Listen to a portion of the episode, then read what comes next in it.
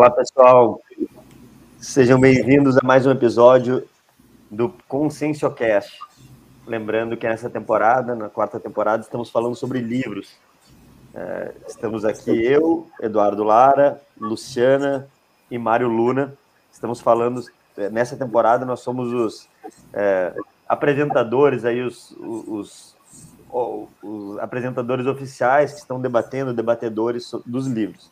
Cada episódio a gente fala sobre um livro diferente, sobre um tema diferente. Porém, no episódio passado, para quem acompanhou, na semana passada que a gente lançou,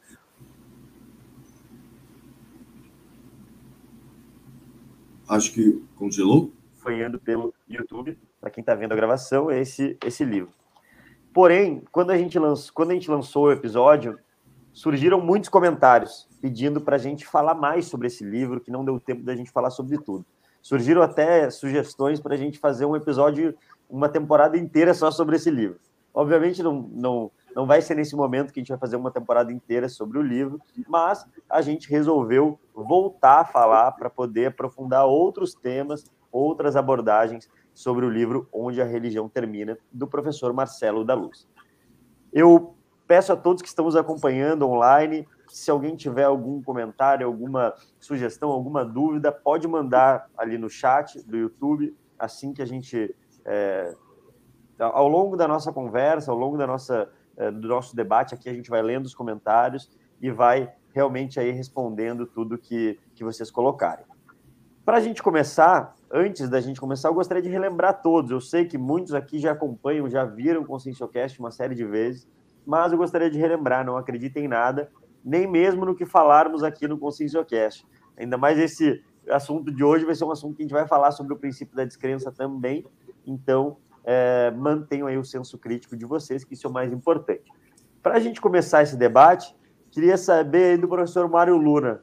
Mário, o que, que tem para a gente? O que, que você trouxe aí de, é, de comentários iniciais para essa nossa conversa de hoje? Bom dia, pessoal. Luciano Eduardo, todo mundo que está aí com a gente hoje.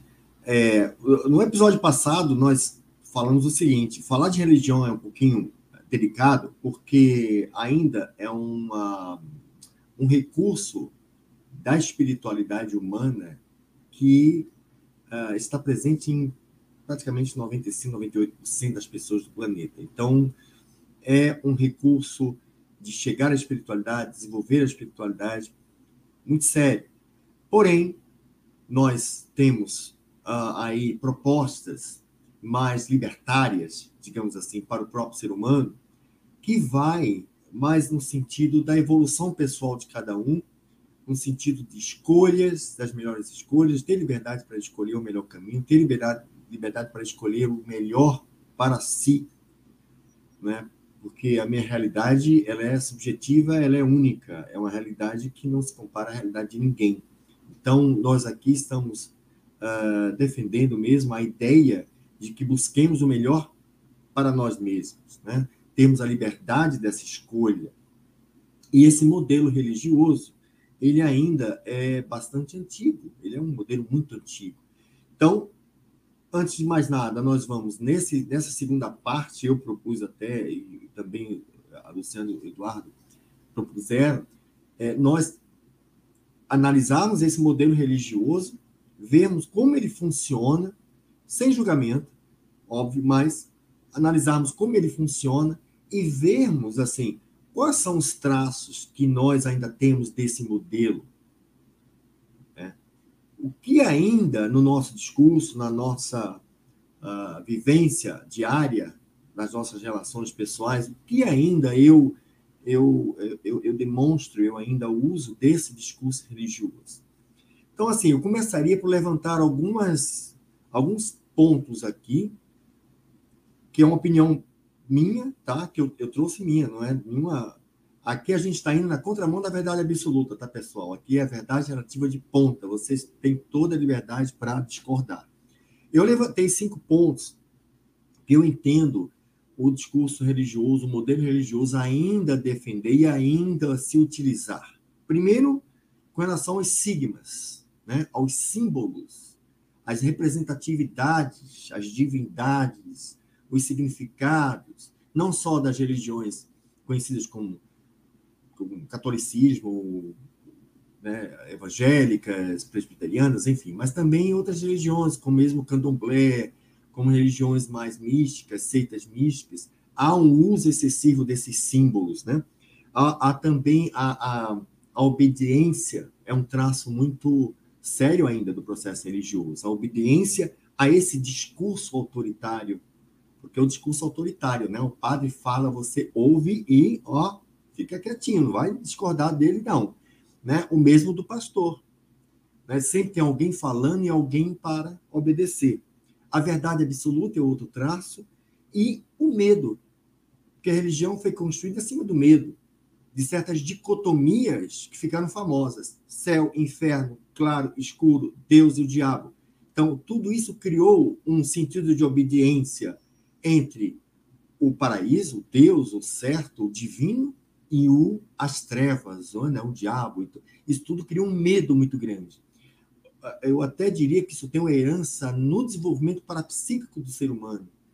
Né? Hoje tem muita gente que tem medo de espírito porque associa isso a algo ruim, a algo que não é divino. Então, houve uma herança é, é, drástica, eu diria, para o ser humano na sua evolução pessoal do, e a evolução do seu parapsiquismo. Parapsiquismo não é nada que seja de um X-Men, né? de um mutante. Não, parapsiquismo é algo que todo ser humano tem. Todo ser humano tem habilidades parapsíquicas. Habilidades essas que são reprimidas pelo processo religioso. Então, eu acho que hoje nós temos que entrar nesse discurso, o discurso também de culpa, né? Falamos de crença, de idolatrias e saber o quanto esses elementos ainda permeiam nosso comportamento, nosso pensamento, nossa, nossa atividade no dia a dia. E um ponto que, só para complementar, é, antes da, da Lu trazer os comentários iniciais dela, que é interessante a gente desmistificar, no meu ponto de vista, é que, assim, se a gente pegar a história da humanidade, a religião teve um, um domínio muito grande, ainda mais a história recente. É, assim, a, religião realmente dominou e, e, fez toda essa questão que, que você comentou de repressão e tudo isso até que a gente comentou no episódio anterior. Então, uma hipótese que eu trago aqui é que todos nós, em algum nível, trazemos traços religiosos. Uhum. Então, é, essa é uma questão, acho que, que interessante da gente pensar. Todos nós, em algum nível, tra trazemos traços religiosos. Então a gente tem que desmistificar isso, porque a religião esteve muito presente, está presente, agora menos, mas esteve muito presente em toda, é, em toda a história da humanidade, em, toda, em todos os momentos é, da vida. Então, assim, todos nós temos isso. E agora, eu acho que o que é bacana que você trouxe, Mário, é que agora a gente está tendo um momento muito interessante na, na nossa história, que estamos, temos liberdade para pensar sobre isso, para refletir sobre isso e para ver de que maneira a gente vai lidar com, essas, com essa questão que é um fato. Mas e aí, Lu, o que, que você acha disso tudo? É, eu concordo com tudo que vocês trouxeram, né? A religião, o paradigma religioso, ele, ele acaba é, sendo uma ferramenta utilizada para cercear, para é, direcionar o comportamento da, da, da, população como um todo, né? A maneira como a gente deve agir, naquilo que a gente deve acreditar e naquilo que a gente não deve acreditar. Né? Então, o que eu refleti é essa relação entre as verdades absolutas, as falácias, as manipulações conscienciais, é, e ainda é muito comum né, situações onde a gente utiliza argumentos de poder é, ele sendo utilizado como ferramenta de convencimento, de manipulação ou até mesmo de intimidação.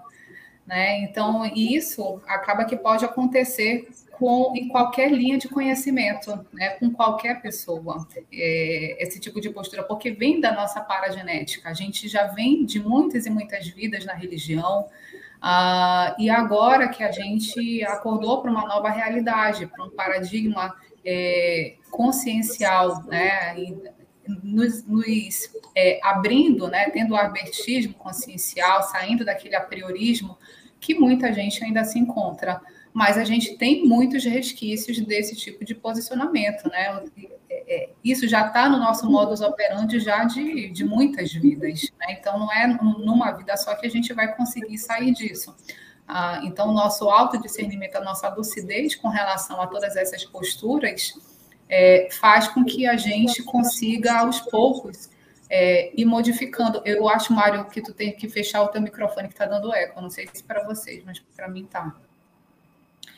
E aí que o, o que foi eu, eu refletindo sobre tudo que vocês falaram, eu lembrei de uma de uma situação é, em outubro de 2020, eu vi aqui em Foz, né? Eu ainda não morava aqui. Eu vim aqui em Foz e fui participar com uma amiga de uma feira de livros da Editares, que é uma outra IC daqui da Conscienciologia.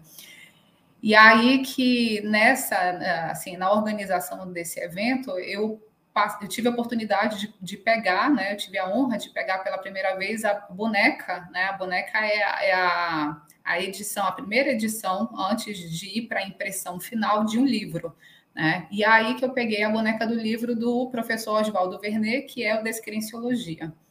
E aí que eu abro exatamente no capítulo acreditar desacreditando.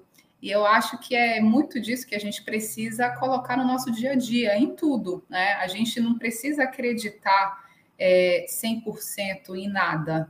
Porque a partir do momento que a gente acredita 100% em alguma coisa, a gente fecha os nossos olhos, possamos assim dizer, para outras realidades, para uma verdade que ela pode ser modificada com o tempo, na medida que a gente vai evoluindo. E quando a gente coloca como princípio a evolução, não existe nada que seja imutável. Né? Então, até os nossos princípios, valores, condicionamentos, modos operantes, eles, com o tempo, eles devem ser modificados. Esse é o princípio da, das verdades relativas de ponta. Né? Então, é, eu acho que a gente tem que ir muito é, por esse viés, por esse caminho. Né? Então, foi isso que eu refleti agora na fala de vocês dois. Acho que é importante. É Mário, acho que você está tá no mudo, mas acho que é importante uma, uma questão para a gente falar aqui, é deixar claro o que, que é, até no livro ele, ele traz isso, o que, que é o princípio da descrença, né? Então tem até um capítulo, tem até um momento que ele fala que é sobre o, o problema do. Estou abrindo aqui. Que ele fala o problema do ateísmo. Que, que ele fala que é o problema do ateísmo, por exemplo? Que aí, às vezes, se pensa que, um, que o ateísmo, as pessoas que, que, que, que se caracterizam como ateus, ou até a própria, né, a, a, própria bibliografia que tem nessa parte é, do ateísmo, acaba sendo uma questão diferente do princípio da descrença. E aqui ele traz no livro que existem alguns problemas. É, três problemas que ele traz. Eu estou trazendo isso desse capítulo do livro até para a gente poder caracterizar o que, que é o princípio da descrença e aí a gente poder aprofundar nisso que ele fala assim, que um é o dogma da inexistência de Deus, ou seja, é, o primeiro ponto é que no ateísmo tem a questão, ah, isso não existe por uma série de, de fatores, ok, mas acaba tendo uma crença nisso, uma crença que não existe, aí não há abertura para discussão, porque isso não existe, ponto. Então acaba se tornando uma, uma verdade absoluta também. Então isso tem um problema. O, o segundo ponto é que ele falou que na literatura ateísta tem um excesso de arrogância que ele traz, que, que é que muito agressivo com a religião, de uma maneira é, talvez que não seja cosmoética, ele traz aqui. E o último e mais importante, que ele fala que é a absoluta negação da transcendência.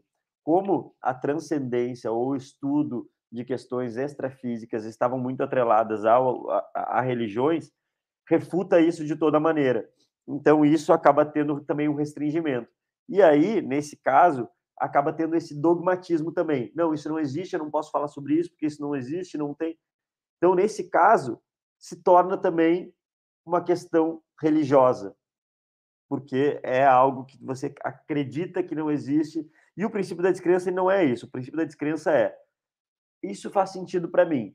Primeiro ponto, porque até era uma coisa que sempre foi falada, ó, tem, uma, tem lógica nisso que está sendo falado? Ah, se tem, eu vou me permitir estudar, experimentar, mas sem acreditar. Não adianta porque a Luciana ali é uma pessoa legal, o Mário, pô, gente boa, eu vou acreditar no que eles estão falando. Não.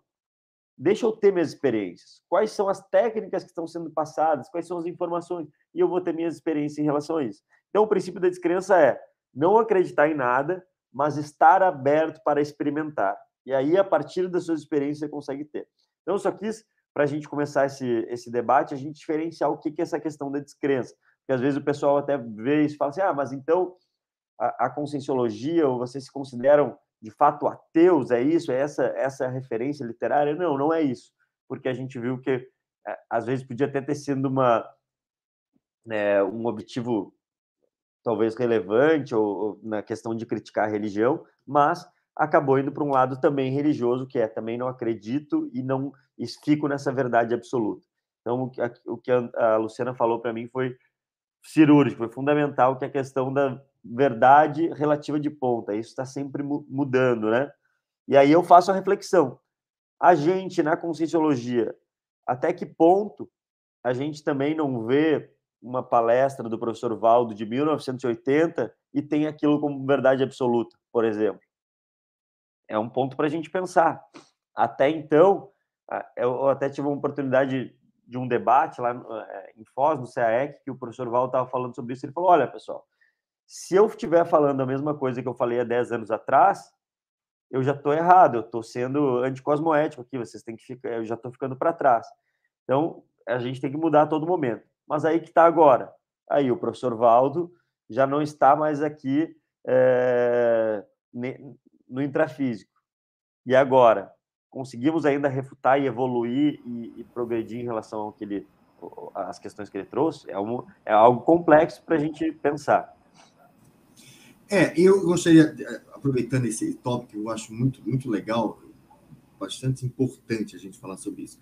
Quer dizer, vamos começar aqui uma análise do, do, do, ateu, né? O ateu é paradoxal, é uma pessoa paradoxal. Por quê? Porque ele diz assim: Deus não existe. Não há nenhuma prova que Deus exista. Tá, mas também não há nenhuma prova que ele não exista.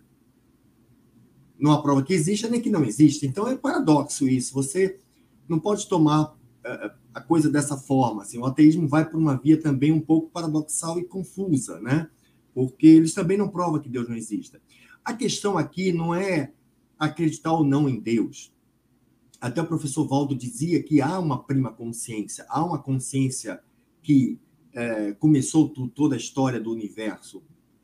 A possibilidade de um Deus, ela dê o nome que você der, prima consciência, Deus. A questão, para mim, é, isso é uma opinião pessoal, tá? Não está é, no fato de acreditar ou deixar de acreditar. Acreditar, para mim, não é um problema. O problema é no que você acredita.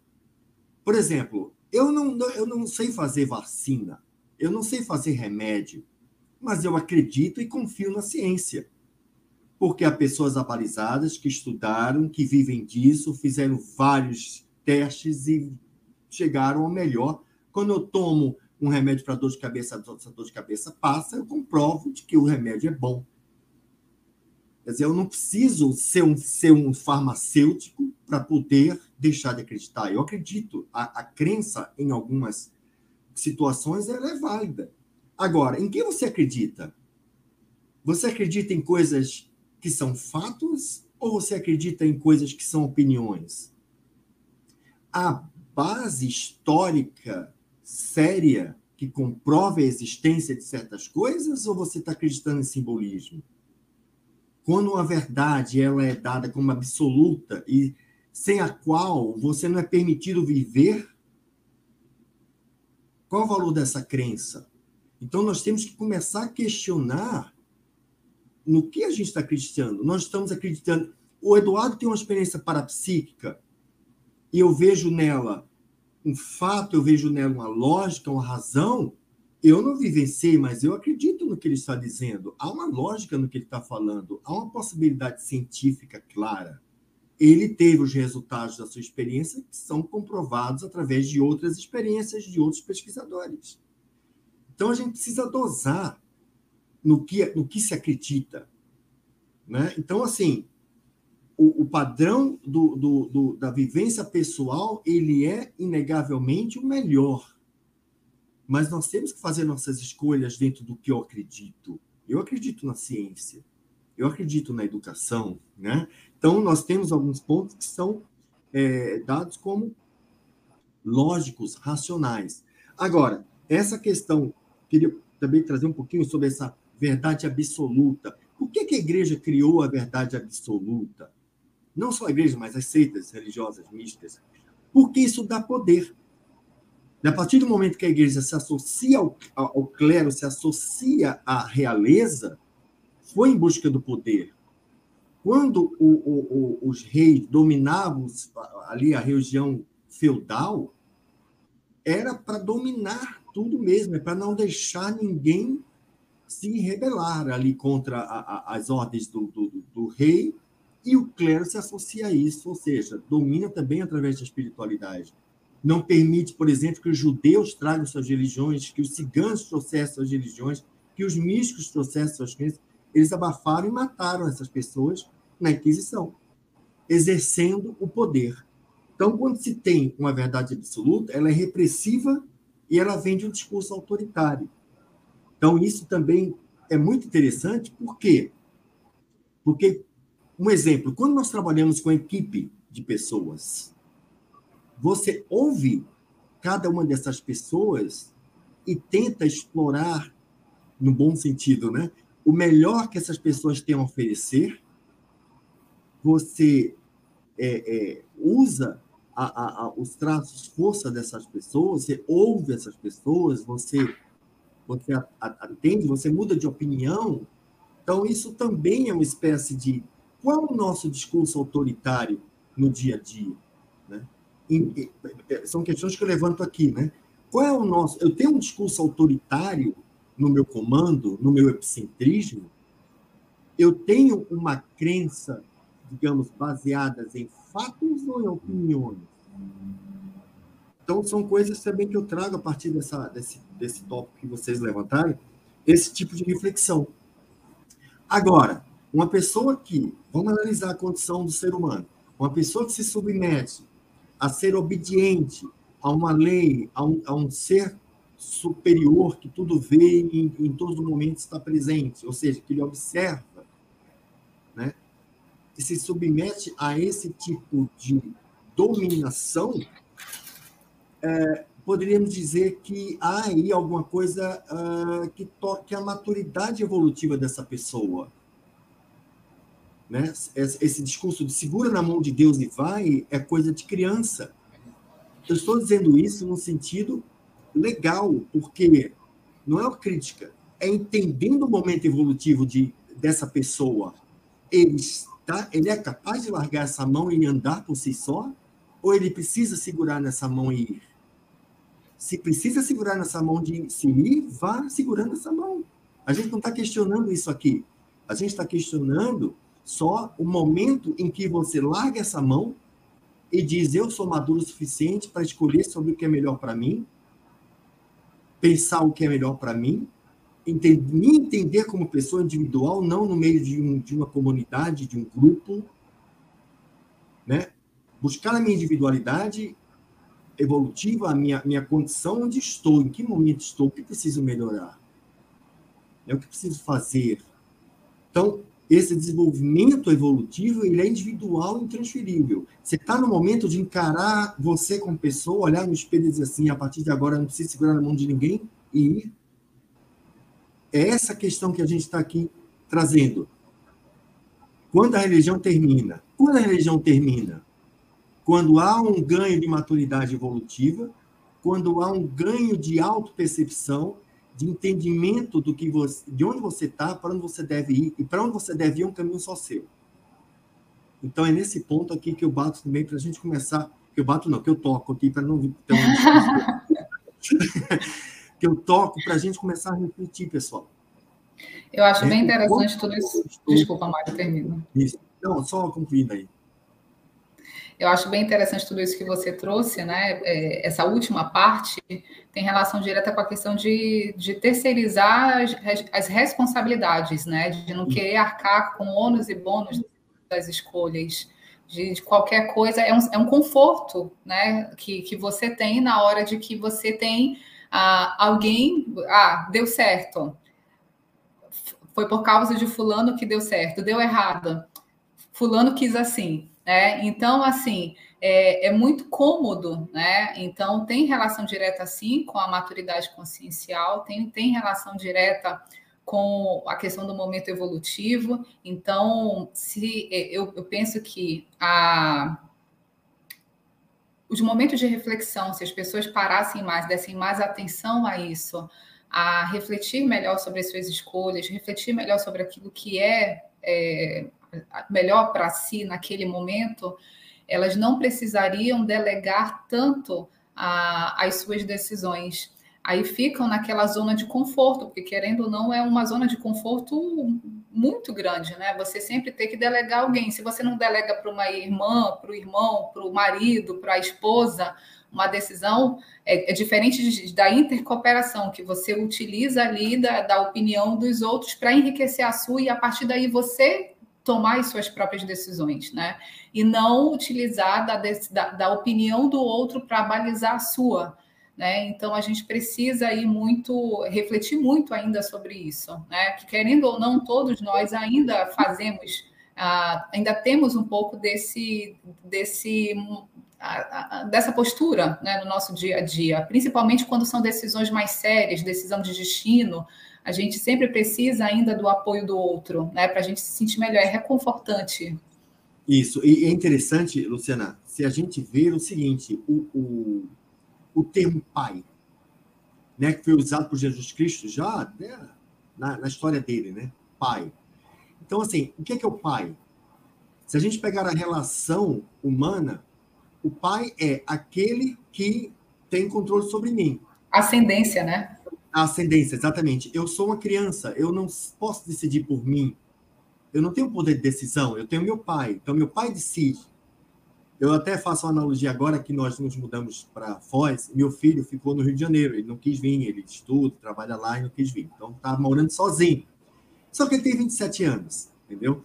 Então, assim, ele sempre morou lá. Então, 27 anos, mas qualquer coisa pegava o telefone, pai, eu tô com um problema, não sei o que, vem aqui resolver, não sei o que. Agora, ele vai ter que andar por si.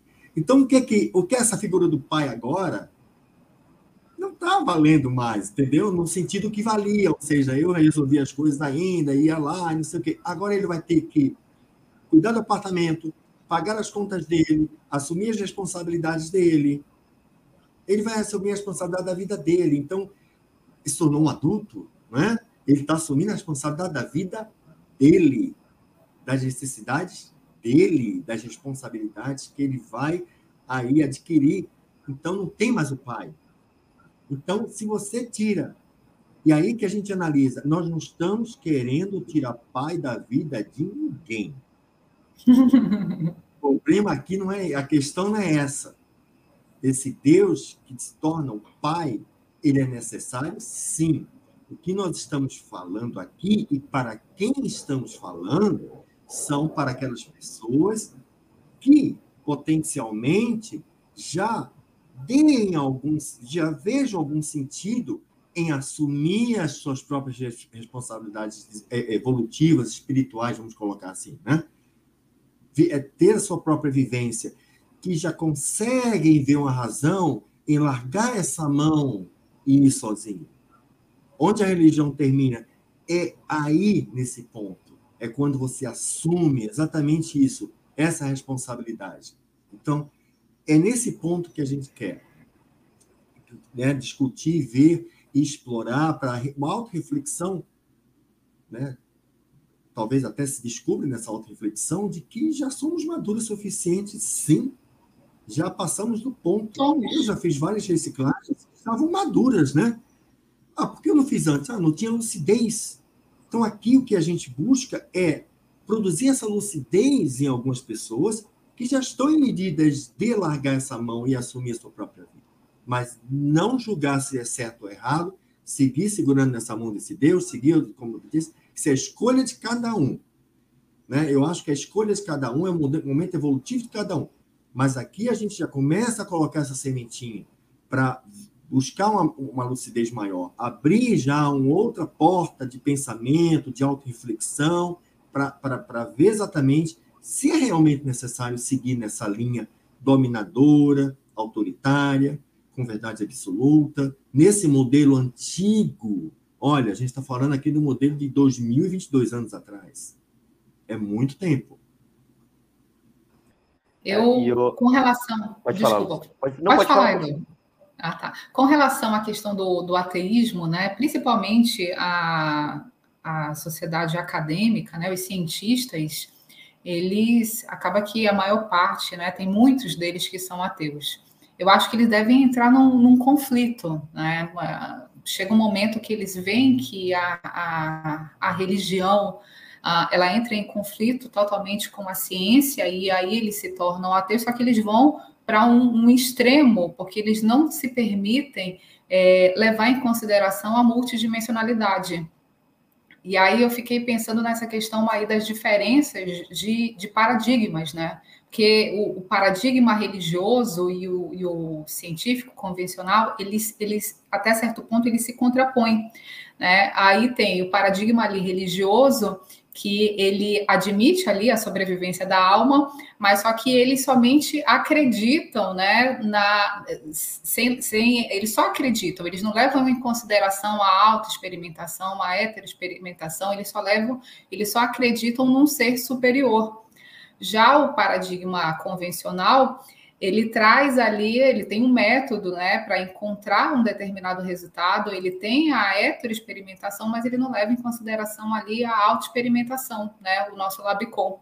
Aí vem a riqueza do paradigma consciencial, né, que ele já traz, ele já pega muitas das é, dos procedimentos, dos métodos científicos, só que ele leva muito em consideração o indivíduo como objeto de pesquisa.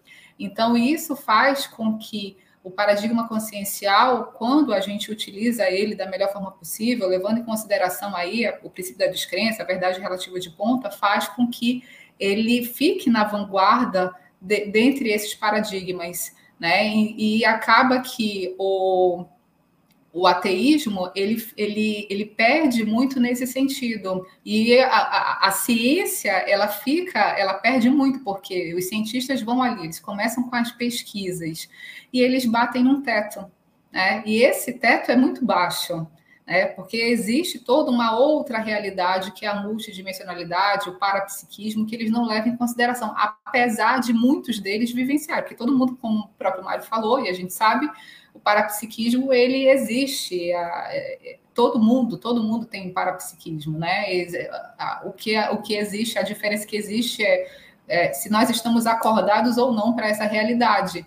E acaba que os cientistas, a gente vê até em muitas reportagens que eles têm experiências parapsíquicas multidimensionais que são autocomprovativas, a, a, exemplo da experiência fora do corpo, ou até propriamente a, a experiência de quase morte, mas só que eles fingem que aquele fenômeno não existe. Eles dão crédito somente à ciência convencional e limitam o entendimento deles e da grande massa com relação a esses assuntos.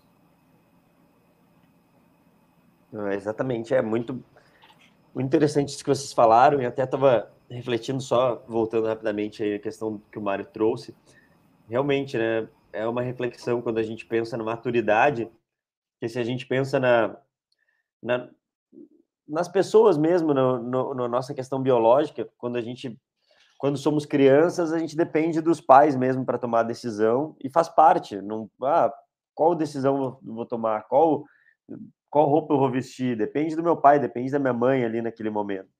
E aí isso acaba a pessoa se tornando adulta e ela continua esse é, esse padrão de depender do pai, mas ali de terceiriza, dessa terceirização que até então era natural, biológica, para se tornar algo que realmente é, no meu ponto de vista, patológica, que é e aí o que, que a gente perde com isso, né? Só para comentar, a gente perde até a possibilidade de evoluir, porque a partir do momento que eu tomei uma decisão, falei, ah, se Deus quiser, vai ser assim. E aí Deus não quis, no, de acordo com aquele ponto de vista, falar, ah, Deus não quis. Ah, foi por isso que não deu certo. Só que aí você foi realizou um, um trabalho, algum projeto, que você não percebeu que você teve uma, uma série de falhas, que você podia ter se desenvolvido no item X, Y, Z, você podia ter melhorado naquilo, naquilo outro, e se você melhorasse aquilo, talvez você tivesse um resultado diferente, poderia conquistar aquilo que você quisesse. Mas a partir do momento que você coloca a premissa, não, é, Deus não quis, aí acabou, acabou ali, porque você não vai evoluir, você vai, ah, não, você vai ter, totalmente terceirizar que foi Deus que não quis essa questão. Então, eu achei interessante realmente esse, é, essa reflexão de vocês. Bom, é, dentro disso, Mário, o que mais aí que a gente pode entrar nessa, nessa discussão? Eu tenho algumas coisas aqui, mas eu sei que o Mário, antes da gente entrar ao vivo, trouxe uma série de fatores que ele anotou que eu achei muito pertinentes para a gente falar. Queria saber o que, que você tem aí para a gente é, eu, eu ainda gostaria de falar um pouquinho sobre essa questão do ateísmo, né? Uh, e tentar entender uma a negação, que o ateísmo vem de uma negação, né? É, de uma não crença, né? Mas uma é uma, uma um contrafluxo, uma contrapartida, uma contra-opinião em relação à, à crença de, de, um Deus. Então, a negação disso.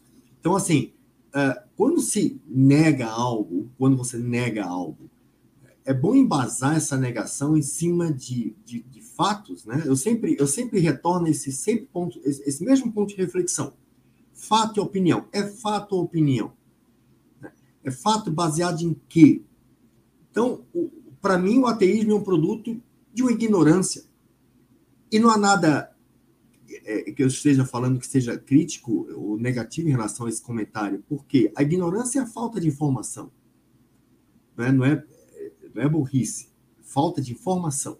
Então, baseado na ignorância, ou seja, o ateu ele não acredita, mas ele também não estuda as possibilidades, ele não estuda a realidade de, de, de outras premissas, de outras hipóteses, para chegar a, a, a, esse, a essa análise de que algo existe. Vamos colocar assim, não, não vamos colocar o ateísmo aqui como um, algo que nega apenas a existência de um Deus, mas que, há, a, a, que nega a existência de uma vida espiritual, uma vida extrafísica, uma realidade extrafísica. Geralmente há uma, a, uma base materialista, existencialista, né? É, tudo acaba aqui. Então, eu acho que isso parte muito do da questão do, do estudo. Só complementando aí essa opinião sobre o ateísmo. Agora, eu queria levantar aqui outras questões que me tocam diretamente. Eu gosto, em toda discussão, eu gosto de me colocar como exemplo, porque para não achar aqui que a gente também está bancando de seres altamente evoluídos, não precisa mais reciclar nada, já estamos quase prontos para uma outra dimensão, enfim, não é nada disso. Então, assim, colocando aqui quais são os traços que eu ainda, porque eu venho de uma família que casa era católica, minha mãe era, era kardecista, que também é uma religião, né, o espiritismo, mas era menos do que o catolicismo que vinha do meu pai. Então eu fui criado muito dentro dessa repressão mesmo católica, dentro desse sentido de pecado, tudo era pecado. Então, o que é que eu vejo hoje nos meus traços pessoais que denota ainda posições religiosas? Primeira coisa é culpa. Eu eu preciso trabalhar essa questão de culpa. Olha só de onde vem a culpa. A culpa é o quê? A culpa é o resultado desse sentido de obediência que a religião criou. Eu tinha que ser obediente, eu tinha que seguir aqueles preceitos. Como eu poderia negar tudo aquilo? Então, eu saí, eu dei uma opinião diferente e disseram que eu estava é, errado, que eu estava no caminho das trevas que eu estava indo de encontro, eu não ia, eu não ia para o paraíso. Então, como, como isso pode acontecer? Então, eu sou culpado de algo que, que estão dizendo que eu estou errado. Então, esse sentimento de culpa é uma, é uma coisa é, que hoje eu trabalho bastante para sair desse, dessa herança religiosa, né, da culpa. Uh, então, é, é, é, um, é, um, é um ponto também que a gente precisa discutir. Uh, a mitificação é outro traço que eu observo bastante, por exemplo, no meu comportamento. Assim, eu tendo a, quando eu admiro muita pessoa, eu tento a criar uma certa idolatria. Então, também isso não é legal. Né? Nós vamos aqui entender a importância de cada pessoa, o seu papel. A gente admira, mas e a idolatria? Então, eu estou indo com certa parcimônia nesse, nessa direção, né? Por exemplo, o professor Valdo é, um, é, um, é uma consciência que passou aqui e nos deixou esse legado fantástico que é da Conscienciologia. Então, é, é, admirá-lo, sim. Estudar a Conscienciologia, sim. Mas idolatrá-lo já é outra coisa. Né? Então, são traços que eu percebo ainda desse modelo religioso. Mas, por outro lado, eu estou hoje colocando muito em, em prática o universalismo. Né? O entendimento de lidando com pessoas, e hoje eu tenho, hoje no meu voluntariado, eu lido muito com pessoas. Então, lidando com pessoas é buscar essa, esse entendimento do momento evolutivo de cada um, das capacidades de cada um, explorar o lado positivo, os trafores de cada um, e, e, usar esse universalismo e não utilizar desse anti-universalismo que é o discurso autoritário. Né? Esse discurso autoritário, eu estou correndo dele. Eu, eu ainda caio, às vezes, em alguns, e às vezes, quando eu caio, eu até procuro entender por que eu caí nisso aí. Mas esses são alguns traços, pessoal, que eu percebo na minha, no meu comportamento tá, hoje. Então, a gente fala aqui de religião, mas a gente tem excelência assim. Né? E eu acho que foi a Luciana que falou isso, para ficarmos atentos assim. Essa análise é importante. Quais são esses traços ainda que vêm da religião que a gente ainda tem? Você ia falar, Du? É, eu ia só... quase superei. Então, eu já, eu já mando para vocês aí nesse... Eu ia comentar o seguinte, que até isso que o Mário comentou, principalmente essa questão do anti-universalismo, e que as religiões sempre tiveram da questão, e ainda tem, a minha religião é certa, todo o resto é errado, todo o resto é pecador, todo o resto vai para o inferno, todo o resto, enfim, está é, tá no caminho errado, não, não vai chegar nos lugares é, desejados. Isso causa e causou e gerou muitas guerras, muitas guerras, morte de muitas pessoas, é, porque tem assim, realmente essa intolerância de um pensamento diferente do seu. E aí a gente traz para outra questão, pro, e aí que eu quero entrar nesse tema que o Mário falou, que é que a gente tem um, um princípio da consologia, que é, é na, na, verdade, a questão do, do binômio, que é o binômio admiração-discordância. Ou seja, eu admiro aquela pessoa, mesmo discordando dela, vou contra a ideia e não contra a pessoa. E aí eu quero saber, e aí eu trago uma reflexão até para mim, quantas vezes a gente não se pega pensando assim, ah, a pessoa vai lá e discorda de você você tem a tranquilidade de falar, ok, tudo bem, ela tem a, a liberdade para discordar. E não achar, não, a gente, eu sou o dono da verdade, porque eu sou, como o Mário falou, eu sou o top aqui da evolução, da consciologia, e todo mundo que pensa diferente e que não estuda conscienciologia está errado. Pô, eu, no, no, meu ponto de vista, até comentei isso no outro episódio, estava fazendo uma análise, aí com 7 bilhões de pessoas no planeta Terra, com uma série é, de pessoas de diferentes culturas, diferentes etnias, eu vou pensar que eu sou o dono da verdade, que só o que eu penso que é o correto? Não, acho que baixa a bola, né? No ponto de vista do que eu conheço hoje, do que é, eu tenho acesso, a conscienciologia é o que mais tem de avançado em termos de ferramenta para autoevolução, para estudos e tudo mais. Pode ser que, que tenham outras coisas? Claro que pode ter, e está tudo certo. Só estou falando que no meu conhecimento, no conhecimento que eu tenho, é isso. Agora, é, a gente ter essa tranquilidade de pessoas, porque isso acontece muito até na religião. Oh, eu tenho a pessoa aqui da minha família, o meu amigo, ele não é da mesma religião que eu, e fica brabo com a pessoa.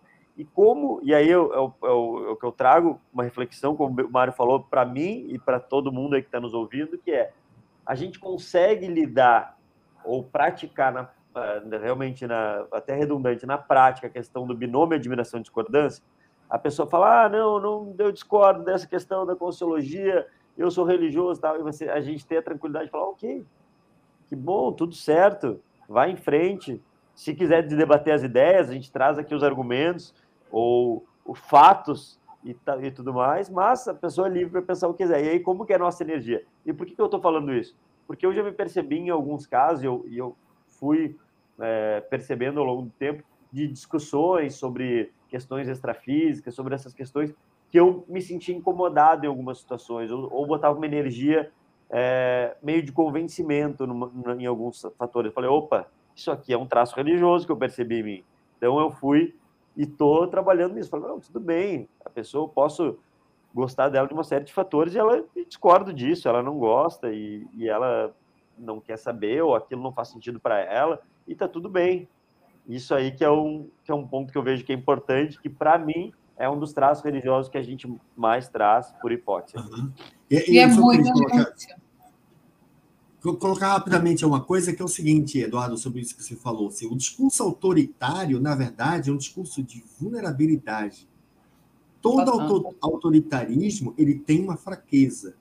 Se você é autoritário, você tem medo, você tem insegurança. A igreja colocou esse medo todo, esse poder todo, infernizou vamos colocar assim, a vida das pessoas no sentido de medo para, de, para chegar ao poder. Foi essa maneira que eles dominaram. Então, o discurso autoritário denota uma fraqueza da pessoa, um medo, Sim. uma vulnerabilidade. Paradoxo. E tem relação direta com a arrogância, né?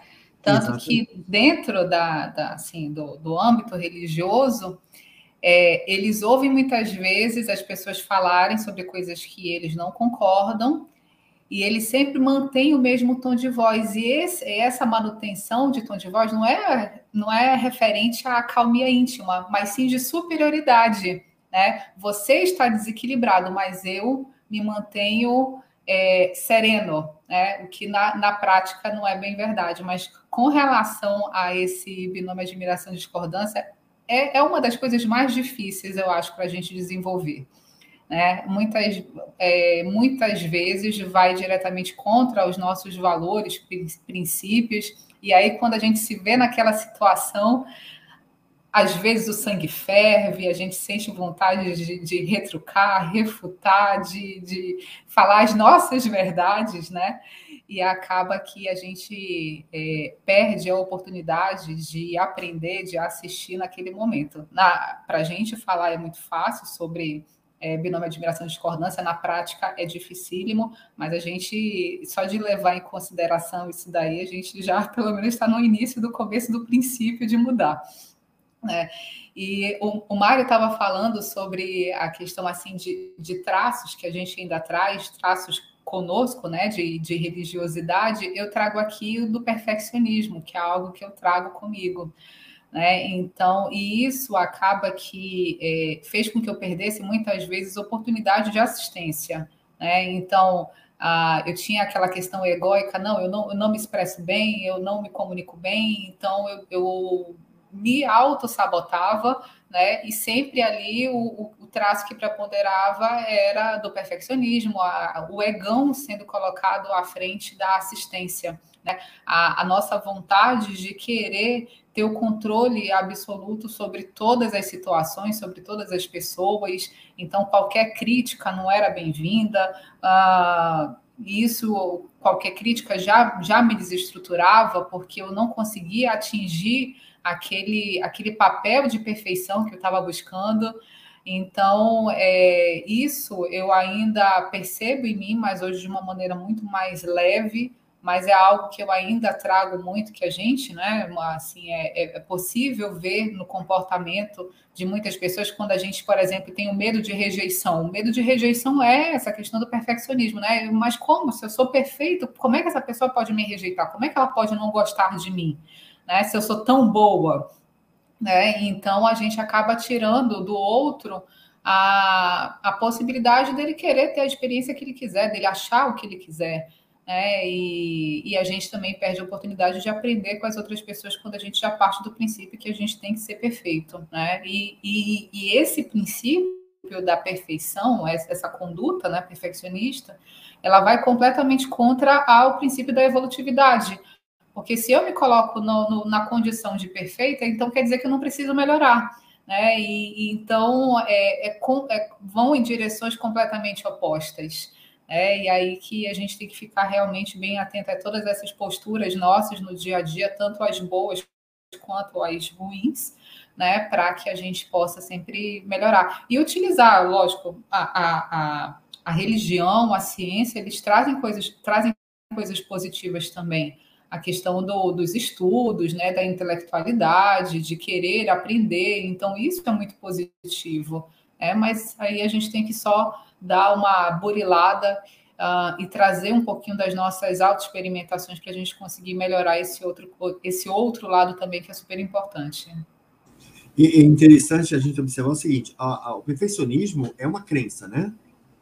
É uma crença, é uma quimera, porque não existe nada perfeito. Então, o que você está buscando? Né? O perfeccionismo é assim, é uma, uma tentativa de alcançar algo que não tenha, que seja perfeito, quer dizer, é uma quimera, né? É uma crença. E isso muitas vezes é, é, é, delimita você. Você não faz, você não é completista, porque você não consegue chegar a essa perfeição. A perfeição é uma ideia né, almejada de algo que é inalcançável. Então, a perfeição ainda é uma, uma desculpa, né, é um, uma, uma, é uma falácia que nós damos para não sermos completistas, para não fazermos as coisas. Muitas vezes tem esse lado também, né? Ah, eu, eu olha, eu, eu não escrevi um livro porque eu acho que esse livro, da maneira como eu quero que esse livro seja, ele ainda não chegou. Então, eu nunca vou escrever um livro, porque eu não estou buscando a perfeição, escrever um livro perfeito. Escrever um livro todo mundo concorde com ele. Né? Então, essa é, ideia não existe. Né? É, buscar condições de temperatura e pressão perfeitas para poder escrever um livro. Né? O próprio Marcelo da Luz ele fala numa das entrevistas que ele participa, se todos soubessem em que condições eu escrevi esse livro, saberiam que todos são capazes de escrever é, que ele disse que escreveu em condições críticas, né? E, então a gente muitas vezes fica procurando é, desculpas mesmo para não fazer o, aquilo que é imprescindível, né? Aquilo que já caiu de maduro, né? A gente já tem ali todas as vivências, todo o arcabouço de conhecimento, só não coloca para fora. Exatamente. E o perfeccionismo é uma ferramenta de auto-engano. A gente não pode esquecer disso daí. Então, cuidado, porque eu também tenho essa tendência, viu, Luciana? Eu acho que muita gente tem. Principalmente a gente toca aqui na questão do discurso autoritário, também é outra coisa. Discurso autoritário. Eu estou partindo mais para um discurso intercooperativo, entendeu? Do que o discurso autoritário. Porque o discurso autoritário, ele realmente mostra as nossas. É um discurso de insegurança. O discurso autoritário é um discurso de insegurança entendeu? Assim, quando a pessoa tem uma posição muito radical em relação a alguma coisa, eu desconfio que algo por trás disso, alguma fragilidade, alguma insegurança. Então, a gente precisa ver. Isso vem muito dentro dessa questão de, de sabe, de buscar sempre o poder ou terceirizar muito o poder. Isso é religioso. Isso é religioso. Um outro, uma outra questão religiosa que, que eu vejo que a gente traz muito é que como é difícil aceitar as qualidades que a gente tem. Quem nos pega numa situação de receber um elogio, não, você que é, não, imagina, não conseguia, não, é verdade, obrigado, eu sou, me considero bom nisso mesmo. Por quê? Porque é uma postura religiosa, não, tem que ser o santinho, tem que ser o humilde, eu não posso falar que eu sou bom, eu não posso falar que por quê? Senão a gente, ah, não, esse cara, essa pessoa é muito muito arrogante. Às vezes a pessoa tá falando só as qualidades. Pô, eu sou uma pessoa que sei fazer isso, sei fazer aquilo e tudo mais. E a gente não pode. Por quê? Porque no, no, na minha teoria que isso é um traço extremamente religioso, porque a gente precisa, principalmente uma questão é, mais católica, né? De não, não posso, não posso parecer ser bom, não posso ser bem sucedido, não, eu tenho que carregar esse sofrimento. E aí não, não, não posso falar ah, como é que estão as coisas. Não, tá tudo certo, não, tá, tá ok. Não, tô sofrendo, não, minha vida tá muito difícil, tô numa correria, tô no... a gente sempre tem que carregar nas costas um negócio muito pesado. Nunca pode ser, não, tá tranquilo, tô aqui, sabe? Então isso eu vejo que também é um traço religioso. É, porque a religião, na verdade, na história, né? Se a gente for ver, a religião enchia, enchia, enchia de culpa todo mundo. Então, você ia se confessar com o padre, você saía. Se chegar com pecado, saía com cinco. Então, você ali recebia uma pena de rezar não sei quantos Pai Nosso Maria. Por quê? Porque dessa forma a religião tinha o seu poder de dominar as pessoas. Essa, esse era o grande poder da religião, era dizer que todo mundo era pecado e que dependia da religião para superar seus pecados. E ainda hoje há religiões muito fundamentalistas que dizem: se você largar a mão da gente sair, vai se lascar, vai para o inferno, né? Então não larga a mão da gente não. E aí vai, e aí tem toda aquela dominação, aquela manipulação, porque é um medo. Então, quando a gente tem esse traço, Edu, vem daí, vem do medo, dizer eu não, eu não sou ninguém. Quem sou eu? Eu estava conversando outro dia com uma amiga e ela disse assim: imagina quem sou eu para falar isso. Eu falei assim: não, você é a pessoa melhor para falar isso, porque você está dando a sua opinião. A sua opinião eu não tenho, ninguém tem, só você tem. Então você é a melhor pessoa para falar isso. Quem sou eu? Não, você é uma consciência que recebeu uma vida e você está dizendo que quem sou eu? Não. Você tem uma vida, você tem um, pensamento, você tem uma história, você tem uma importância dentro do seu contexto. Né? Que nem uma, uma, uma pessoa que trabalhava aqui em casa e ela dizia: ela tinha não sei quantos empregos, fazia tudo, era incansável, trabalhava assim, e você sabe que no Brasil a questão do, do, do custo de vida é difícil, é complicado, os salários são baixos, e essa mulher, ela tinha aí uma, uma vida muito dura. E tudo que ela conquistava dizia graças a Deus. E toda vez que ela dizia graças a Deus, a minha disse assim, não, graças a você.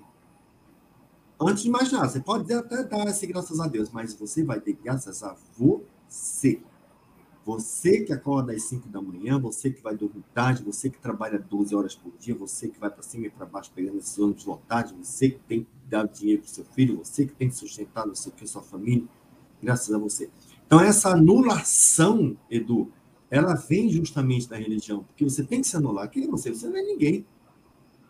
Né? Tem que, você, é você, tem que sofrer para ir para o céu. Tem que sofrer, ó, no silício, né? É, é a figura do mártir, né? É a figura Exatamente. do mártir. Você tem, você tem, que, você tem que sofrer. Né? E, e aí que acaba que vai em, em na contramão daquilo que a gente vê no dia a dia, que a gente precisa colocar os nossos trafores para fora, né? A gente precisa utilizar todas as nossas potencialidades para a gente conseguir transpor aí as adversidades, passar pelas intempéries do dia a dia e conseguir é, ir evoluindo, ir reciclando na medida que as situações vão acontecendo. E aí, quando a gente começa a falar é, que nós somos bons em determinado campo, que nós somos, é, nós temos características positivas, ou a gente se auto-sabota, ou tem outras pessoas que já, ainda tem muito também desse condicionamento religioso e falam, nossa, mas que arrogância, que, que, que pessoa péssima é essa, que fica só, só se colocando numa posição de superioridade, né? E aí acaba que a gente não tem possibilidade de, de fato, de é, é, de sermos pessoas mais benevolentes, de ter um olhar, como até a nossa amiga Gláucia fala, ter um olhar de amparador com a gente, né? A gente sempre tem que nos colocar para baixo, sempre tem que nos depreciar, nos subjugar, né? Então, eu, eu penso que é uma, uma mudança muito é, suprapositiva, né? Essa da do, olhar de assediador que a gente tem muitas vezes com a gente mesmo para um olhar de amparador. Nossa, o que, que eu tenho de bom? O que, que eu posso colocar para fora? Quais são os trafores nessa situação aqui difícil que eu estou passando que eu posso utilizar para poder é, é, reciclar, para poder ter uma crise de se eu estou passando por uma crise de crescimento, como é que eu faço para utilizar esse trafor determinado para passar por essa crise de crescimento e conseguir é, é ter, ter algum tipo de ganho, né? Ter, evoluir de alguma forma. É, tem aqui dois comentários, Edu, não sei se você está vendo. Tem. Tô Temos vendo uma sim. pergunta da Isabel. Tem, tem duas, na verdade. Uma da Sônia, que eu acho que saiu cortada, que ela queria saber a opinião do Mário, mas eu acho que precisa só é, mandar depois da continuação. E a Isabelle pergunta: o fato de uma pessoa ter rejeição pela Igreja Católica desde criança pode significar um rabo preso do passado com essa religião? Olha, no meu ponto de vista, não necessariamente significa um rabo preso, porque pode ser uma rejeição por não ter é, tido boas experiências no passado com essa determinada é, com a Igreja Católica, por exemplo, e hoje essa rejeição, essa é, vontade de não estar ali é algo que é proveniente de algo que você já superou, que não está mais ali. Claro que precisa entender, do meu ponto de vista, se essa, o, que, o que carrega essa rejeição. Essa rejeição tem algo de raiva, de é, vingança, de algo carregado, ou simplesmente uma rejeição por si só? Acho que isso são é, pontos aí para levar em consideração. Não sei se vocês querem comentar, fala aí, Lu. Tem, eu, queria complementar aqui, tem um outro viés, né, no caso. O rabo preso, às vezes, indica que a gente se sente é, é, muito bem até. Né? Apesar de que, quando eu fui ler o livro Onde a Religião Termina, é, eu ainda estava no Porto, né? que é uma cidade eu falei, ah, daqui a pouco eu, eu leio esse livro porque vai levantar muita poeira. Estou aqui num, num, num, país que é muito religioso, numa cidade que é muito religiosa. Na frente da, da, da minha janela tinha uma sinagoga, mais para o lado tinha uma outra igreja católica. Então eu imaginei que fosse levantar poeira. Só que aconteceu completamente o inverso. A leitura fluiu, que foi uma beleza. Parecia assim que, olha, é, é, foi no, em velocidade de cruzeiro. E aí eu até fui perguntar para o professor Mário, ele falou: não, as consciências aí você está muito afinizada, você está no, no ambiente que você está muito afinizada com todas as consciências aí da religião, é, fazem parte do seu grupo. E hoje eu não sou mais da, da religião, né? Então o rabo preso também ele pode, é, às vezes, indicar assim as duas coisas. Só realmente no dia a dia, caso a caso, como o Edu falou, que a gente vai saber o que, que isso quer dizer, né? Eu, eu, eu tenho uma opinião diferente. Eu vejo assim, eu, eu, eu queria ver a Isabelle se rejeição é a palavra certa. Por quê? Porque quando temos rejeição, rejeição é um é nosográfico, né? Ele tem uma conotação negativa, né? Rejeição é uma palavra negativa. Então, a palavra está bem colocada, é, é realmente uma rejeição ou uma tá tudo ok, tá tudo bem, eu não tenho um sentimento eu, eu não tenho nenhum sentimento negativo em relação a religiões, religião nenhuma. Eu não, eu não me sinto, eu não sinto nenhum tipo de rejeição, não sinto nada negativo, tá tudo bem, tá tudo resolvido. Agora, se nós temos um incômodo, se essa rejeição aí que eu coloco aí na, na, na questão, se há um incômodo, ou se certa religião me causa incômodo, aí sim, aí tem algo que você precisa ver não sei o que é, não diria o que é, mas algo que precisa ver. Por quê? Porque as coisas não estão bem resolvidas. Os sentimentos não estão tranquilos, equilibrados. Há um, um, um desconforto, há um, uma coisa que está incomodando, que incomoda.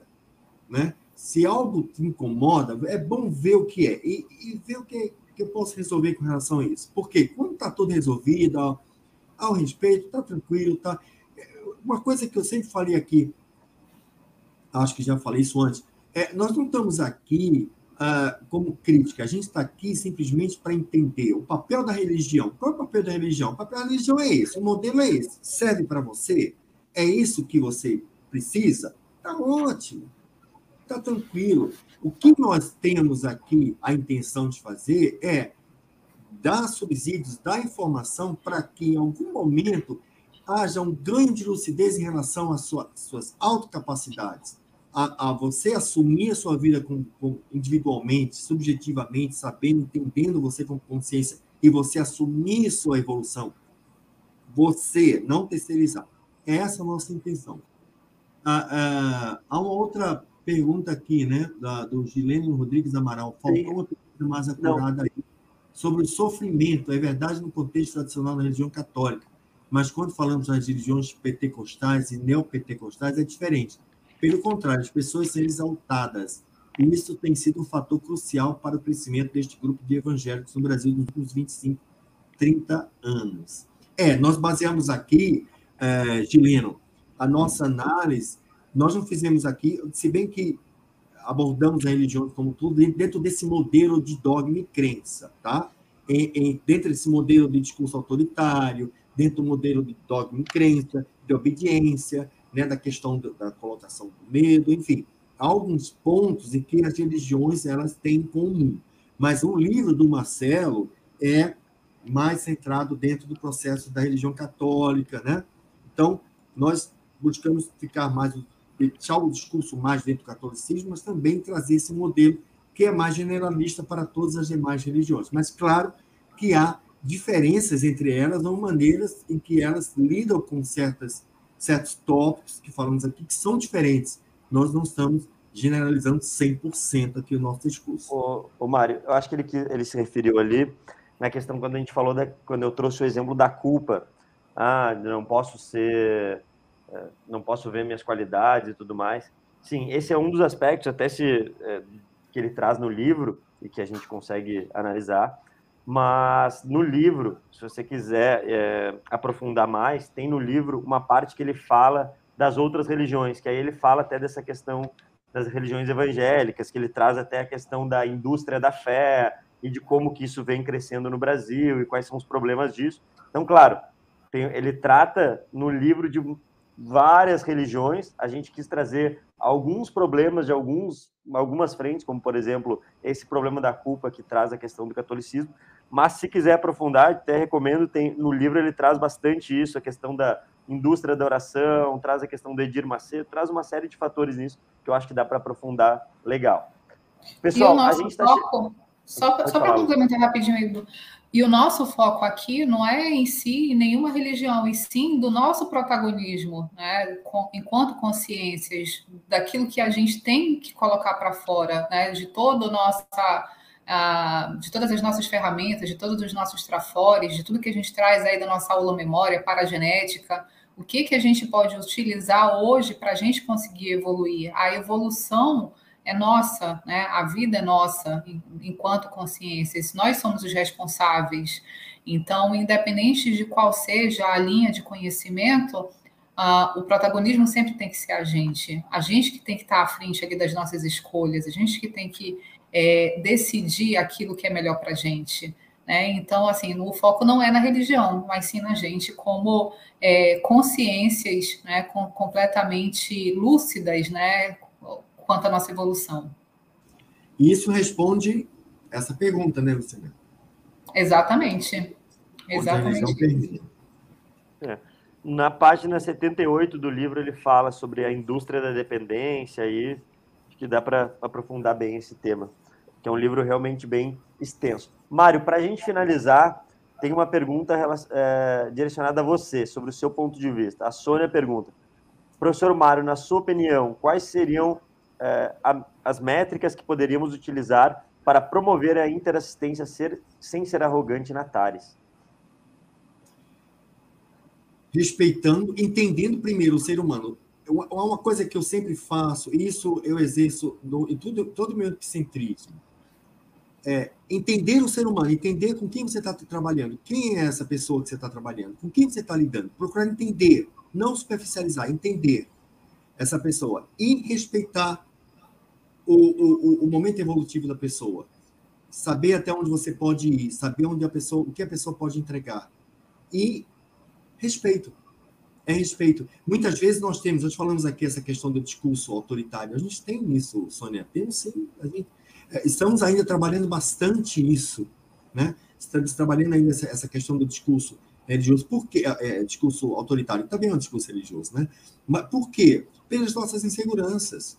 Nós ainda estamos é, trabalhando bastante as nossas inseguranças. Então, na medida em que nós temos um diálogo mais a, a, aberto, mais franco, mais autêntico, né? onde nós assumimos mais quem somos, para as pessoas e respeitamos também as pessoas, não temos mais essa preocupação com a autoimagem excessiva, né? Eu, epicentro, eu sou epicentro, então eu tenho que passar uma imagem de autoridade aqui. Não, não precisa, entendeu? Na, na, na, na dinâmica, você é uma peça de um mecanismo que você tem que ter um olhar mais aguçado para, de repente, auxiliar e assistir os demais, principalmente pela sua especialização, né? Você, como epicentro, deve ter, pelas suas qualidades, para você assumir esse epicentrismo, mas utilizar essa qualidade de epicentrar para ajudar o outro a crescer também. O que, que você tem de melhor? Ah, isso. Eu vou ensinar o outro a isso também. Qual é o resultado que eu quero com o meu trabalho? Eu quero chegar aqui, mas eu preciso da equipe. Então, eu vou educar a equipe, educar no sentido de ensinar, passar o que eu conheço, para que todos cresçam. Então, eu acho que a empatia é um ponto é, chave nisso tudo. A empatia é um ponto chave. Agora, vamos, trabalhando discurso autoritário, a gente vai tomar na cabeça ainda muitas vezes. É, não sejamos ingênuos, estamos aí na, na, no caminho da evolução e ainda temos muitos traços aí a, a trabalhar. Eu não sei se eu respondi a sua pergunta. Espero que sim. Bom, pessoal, chegamos aí numa uma hora e dez do nosso programa. A gente agradece muito a participação de vocês, isso que enriquece os nossos programas, isso que enriquece o nosso debate, nossas discussões. Obrigado por todo mundo que participou, mandou perguntas, mandou seus questionamentos. É, lembrando que agora a gente encerra o nosso nossa pequena série de dois episódios de onde a religião termina. Então, para quem quiser realmente aprofundar mais sobre esse tema, fiquem à vontade aí para adquirir o livro, para ler, para entender. É um livro que vale muito a pena, é um livro que tem muito detalhe, muitas questões históricas. Realmente indico para quem quer é, aprofundar mais essas questões de, dessa reflexão da religião, qual que é o papel, o que, que a religião causou e tem causado de, de aspectos aí na, na nossa, no nosso comportamento como sociedade. Então, no nome aqui do ConsciencioCast, a gente agradece a presença de todos, lembrando que esses, o episódio 1 e 2 do Onde a Religião Termina também estarão disponíveis em todas as plataformas, Spotify, todas as plataformas de podcast, no áudio. E voltamos no próximo episódio com o livro Vivências Parapsíquicas de uma Pediatra, da professora Jovilde, também um livro é, é, é, um livro essencial da Conscienciologia, ela traz as experiências dela como pediatra, como exercendo a, a medicina, e todas as experiências parapsíquicas que ela teve e, e, e, teve desde o começo da vida dela e também exercendo a profissão. Então, agradecemos a todos e voltamos no próximo episódio do ConsciencioCast. Tchau, pessoal.